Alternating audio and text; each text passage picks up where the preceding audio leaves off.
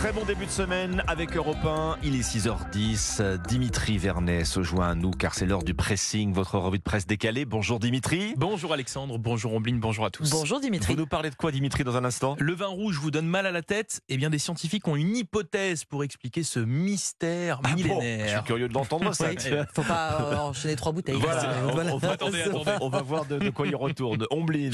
On s'installe dans le public des émissions de télévision ce matin. Bon, moi je vous emmène chez le buraliste pour commencer. Ah. La baisse du tabagisme, c'est une bonne nouvelle pour euh, la santé publique, vous n'allez pas Oui, dire le oui, contraire.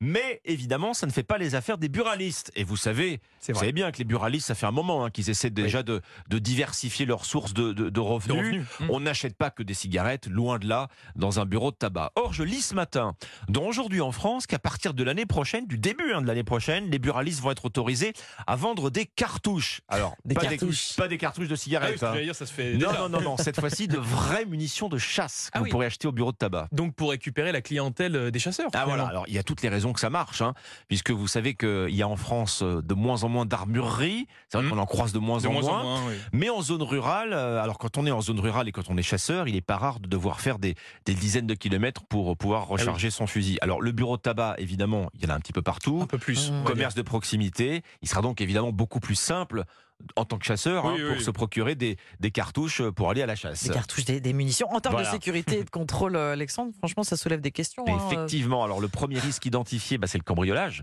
Ah bah Hein, oui, euh, sûr. les bureaux de tabac sont très souvent euh, cambriolés.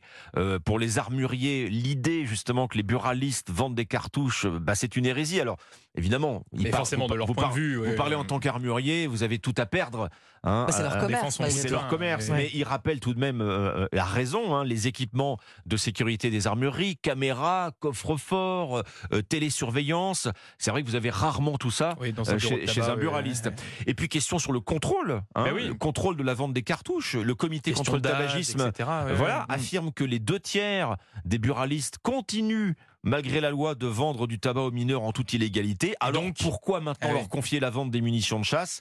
En tout cas, ça y est, c'est fait. Elles vont arriver chez votre buraliste dès le début de l'année prochaine. La nouvelle cartouche des buralistes, c'est à lire dans Aujourd'hui en France. C'est quand même très étrange.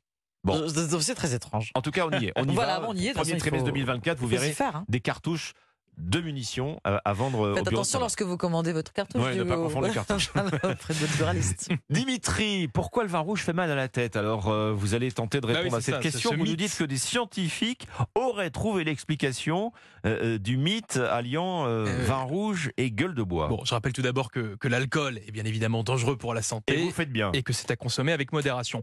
Phrase bien à propos, quand on parle du vin rouge, si vous, si vous avez euh, bien déjà Mm. bu un, un- un- du vin rouge en soirée, euh, vous le savez, vous avez forcément fait euh, cette expérience de la gueule de bois. Oui, le rouge est souvent décrit comme le pire alcool quand on parle de lendemain de soirée, ce qui fait que depuis plusieurs années, les scientifiques se penchent sur le phénomène. Oui, c'est très sérieux.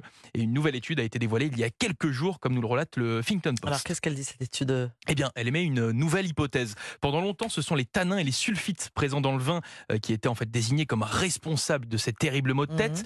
Mais selon cette nouvelle étude, cela n'explique pas tout, puisqu'un autre composant en fait serait responsable de ces migraines. Ce composant se nomme la quercitrine. La quercitrine, rien à voir avec le quercy? Qu'est-ce que c'est que ça, la quercitrine? C'est en fait c'est un an- antioxydant naturel présent dans la peau et les du raisin. En fait, c'est un antioxydant d'ailleurs qui était habituellement considéré comme un composé bénéfique pour la santé.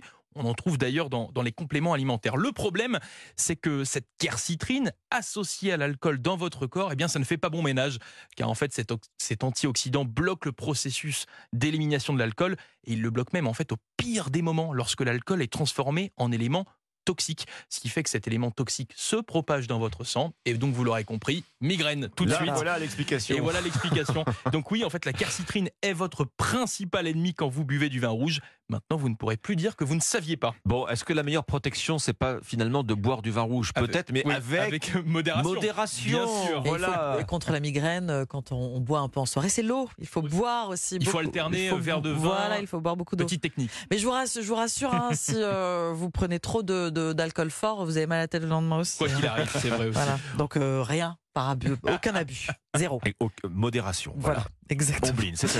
Le site du journal Le Monde nous invite à nous asseoir au milieu du public des émissions de télévision. Immersion dans cette véritable industrie, derrière l'industrie, avec ses habitués.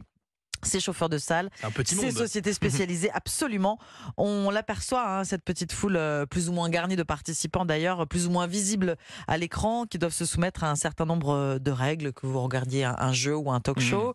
On peut entendre par exemple, euh, vous n'êtes plus dans votre canapé, si c'est drôle, riez, si ce n'est pas drôle, riez quand même. Ah, bah, d'accord. Ah oui, ouais. Ça, c'est le chauffeur de Moi, c'est salle. clair, oui, Non, oui. enfin, Exactement. Dans, dans ces publics d'émissions télé, on voit souvent les mêmes. Oui, c'est un loisir comme un autre, hein, Dimitri, comme une sortie euh, ciné, comme une expo, les vedettes en plus. Mais attention, la plupart des gens expliquent le monde, ne souhaitent pas passer à l'écran. D'ailleurs, les habitués sont rarement Ah oui. placés devant. Pas grave s'ils sont bien installés, disent-ils, surtout lorsqu'ils sont euh, plus âgés. L'important, c'est le siège. L'important, c'est le confort. On fait par exemple la connaissance de Natalina, Célia et Maria, trois amies, et qui assistent à deux, trois émissions par mois. Ah oui. Par mois, Et oui, ce oui. depuis des années. Oui, c'est un Ah vrai oui, donc, il y a- Il y, en a loisir. qui ont leur serviette euh, dans- Exactement. dans, dans les. Voilà, donc c'est pour ça qu'elles sont pas forcément devant. télé.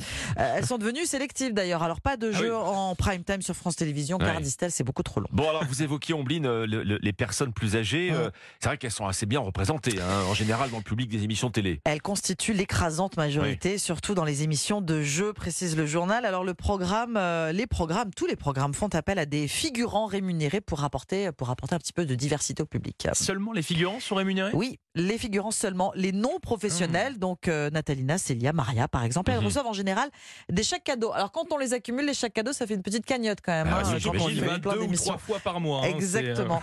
J'ai infiltré le public des émissions de télé, c'est à lire sur le site lemonde.fr. Il y a plein de détails, c'est assez amusant. Bon, et l'une des réalités derrière tout ça, c'est que euh, vu la diversité euh, des émissions de télé, le nombre de rendez-vous euh, à assurer, euh, c'est pas toujours évident de, de Ah bah remplir oui, la de salle, effectivement. hein. Exactement, donc c'est pour ça qu'il y a beaucoup de casting Et voilà, il y a- auprès a- de figurants. Notamment. aussi pour. euh, On, aussi. on rappelle aussi les habitués hein, d'ailleurs. hein. On, a, on On recrute, des, on oui, recrute oui, des oui, figurants et puis les- comme le rond de serviette, on rappelle les habitués. Vous voulez venir cet après-midi vous plaît. Voilà, exactement. Le pressing, votre revue de presse décalée chaque matin sur Europe 1. Merci Ombline, merci Dimitri Vernet.